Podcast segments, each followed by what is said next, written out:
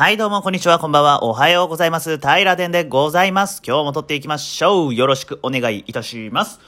今日は、のっけからやっていきましょう。めいめい。はい、よろしくお願いいたします。えー今日の命題なんですけれども、ポープペンさん、いつもありがとうございます。ポープペンさんの命題を読み上げていきたいと思います。命題。タンスの角に小指ぶつける現象、およびその際、どこにも矛先を向けることができないやりきれない気持ちに名前を。ありがとうございます。はい、ね、もうあるある中のあるあるって言ったらポーペンさんに失礼なんですかね。いや、でも、あるあるですよね。ぶつけるんですよね、小指って角に。しかも小指なんですよね。なぜ親指でなく小指なのかといつも思うんですけど、まあ単純に外側にあるからなんでしょうね。はい、角とね、えー、小指のね、距離を見誤り、えー、もう不意打ちのようにね、ズカンと襲い来る、えー、衝撃。あの痛みってね、例えようがないんですよね。うん。あれにね、匹敵する痛み。うん。これはもう男性ならではの痛みですけれども、すいません。えーお耳汚しかもしれませんが、えーいわゆる金玉。あれをね、えー小学生の頃、同級生にね、えー握りつぶされる、うん、遊びうん、同級生同士で金玉を握りつぶし合う遊びっていうのがね、流行ったことがありまして、あの時がね、私の人生で最も最悪な時間だったんじゃないかなと今でも記憶してます。ものすごい痛いんですよ。あれ、内臓ですからね。内臓をね、ダイレクトにそのお手手でギュッと握りつぶされる。それもアニメの世界の話なんですよ。ね。あの、フィクションじみたノンフィクション、それが金玉潰し合いゲームですね。えーこんな飛躍がしたかったわけじゃないんですけれども、まあね、それに匹敵するぐらい小指をタンスの角とかね、えーぶつけてしまうっていうのはもう痛い現象であるというのが言いたかったわけでございます。で、で、で、なんですけれども、やりきれない気持ちっていうのも一緒に考えていきましょうというね、これダブル命題ですね。うん、読み上げたものの2つもあるとは分かってはおったんですけど、今日中にね、つけきれるかというところで、望んで、ん？望むところだっていうところですかね。はい、考えていきましょう。まず、タンスの角に小指をぶつける現象。えー、と、これアクシデントであり、えー、不意打ちであり、完全に自分の意識の外、無意識のとこから、えー、刈り取られる感じ。不意打ち、ストーカー、や、追っかけられてはない。角、タンスの角、コーナー、デスコーナー、デスコーナー、デスコーナー、デスコーナーではない。痛いところ、えー指先に静電気とか、えー耳タブに蚊に刺されるとか、そんな、あの、先端？先端に与えられる衝撃は、これに類似してますよね。うん。交通、事故、事故ですね。まるまる事故、なるまるまる事故。まるまる事故で収めたいな。もうほぼ人身事故みたいなもんじゃないですか。タンスと角に、タンスの角にぶつけるって、軽い日常の交通事故、プチ事故。でも事故っていうのは実例が良くないしな。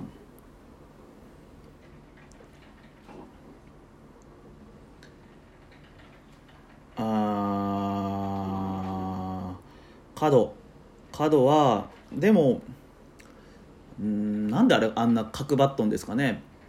あんなカクカクせずにあの丸くしとったりとか緩衝材とかつけてくれたらこっちとしてもまだやりようはあったというかあんまり痛くなかったというか。なんでタンスの角って角なんですかね。角張ってるんですかね。そこに納得がいかないなと思い至りました。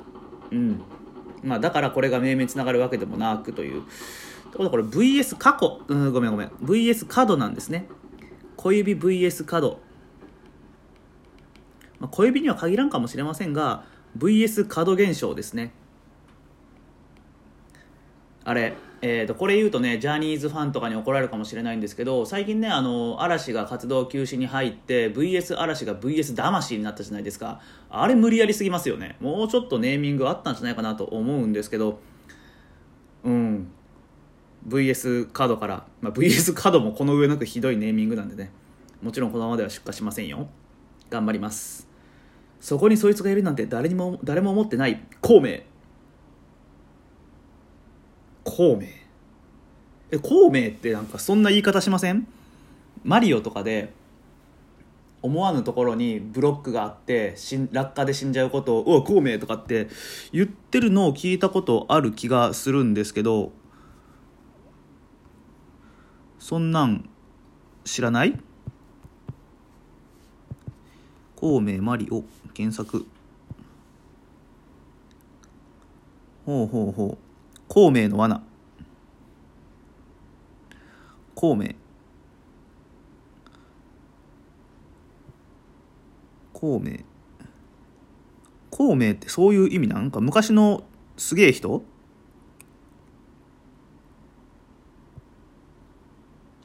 ああ三国志の孔明がそんな感じでちょっと隠れた罠を仕掛けるようなキャラクターやったんですかね。ちょっとその辺疎いんですけど、まあ、あれもほぼ孔明ですね。孔明。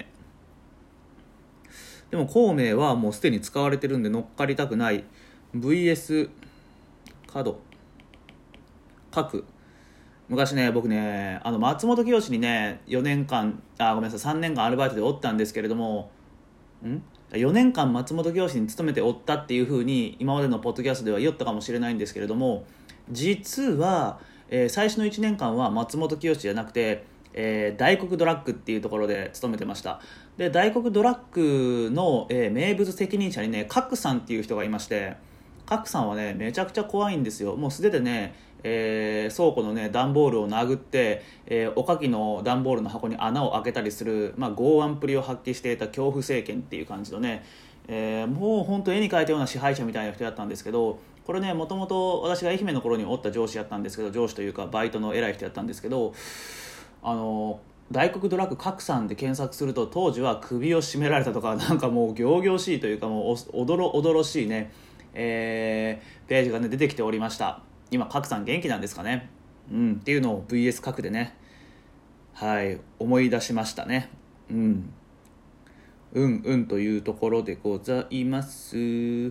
各もうこれ将棋ですね。将棋で考えよう。各飛車。もうそれぐらいですよね。えー、各飛車。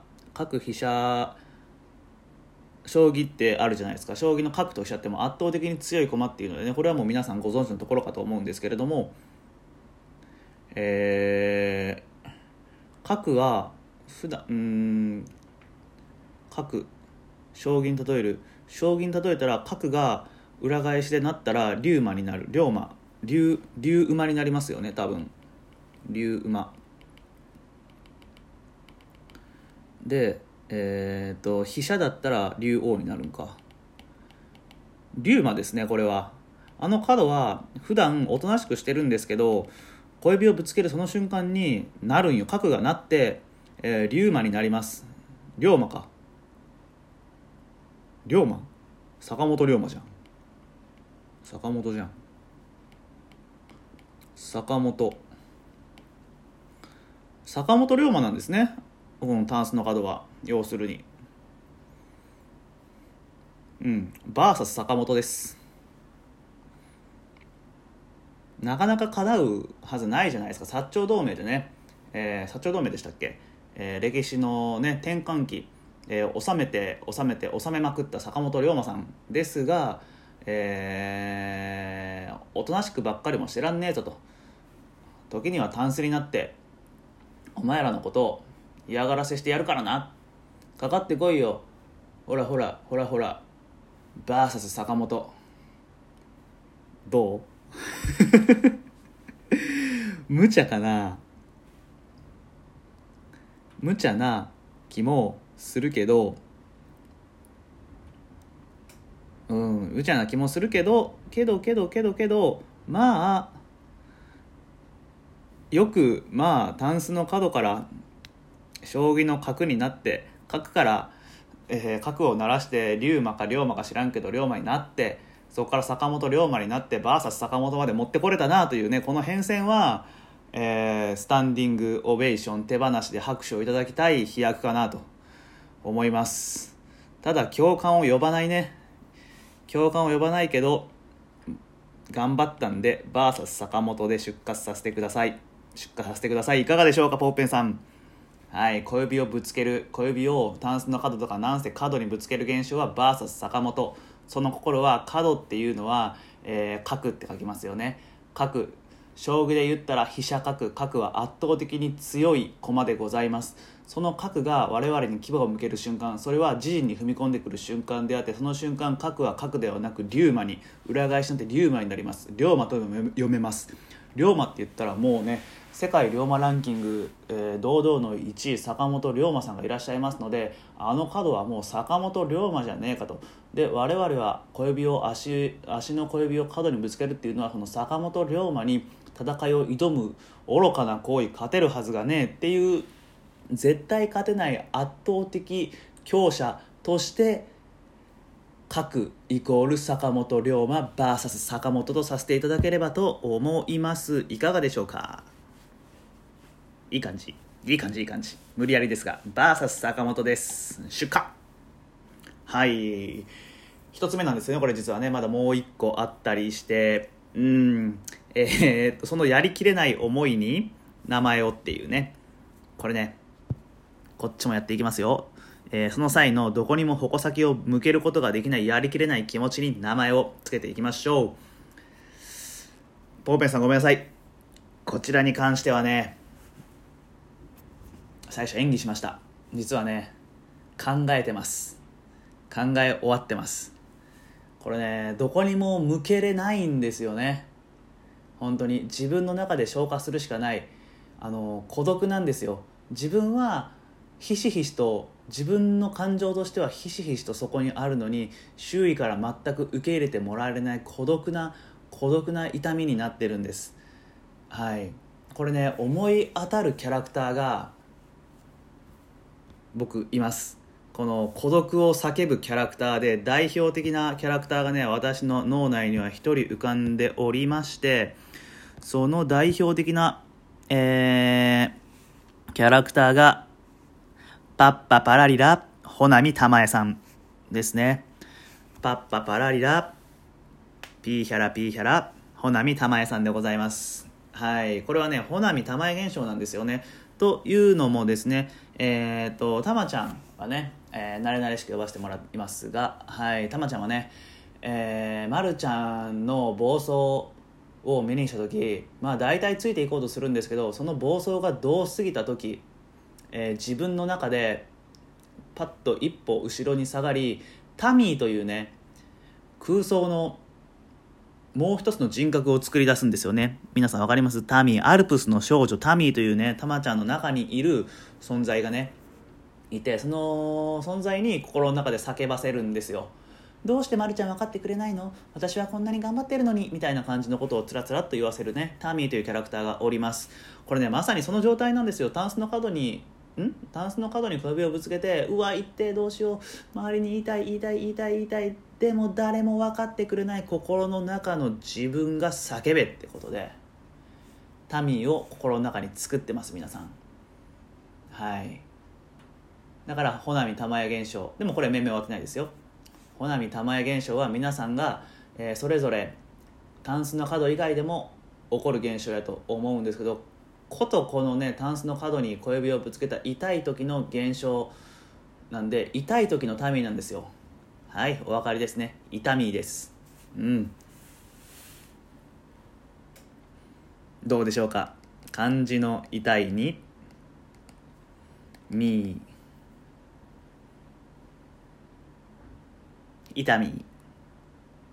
抜群ですね。これね、ミーはカタカナで今据えとんですけど、漢字の痛いにミー、カタカナ伸ばし棒で痛みにしておるんですけど、ミーを自分のミーにして、痛みっていうふうに、うん、すると、タミーと自分が痛いっていうのも全部合わさって、まあちょっといい感じじゃないかっていう無理くりを考えております。はいというのでいかがでしょうか。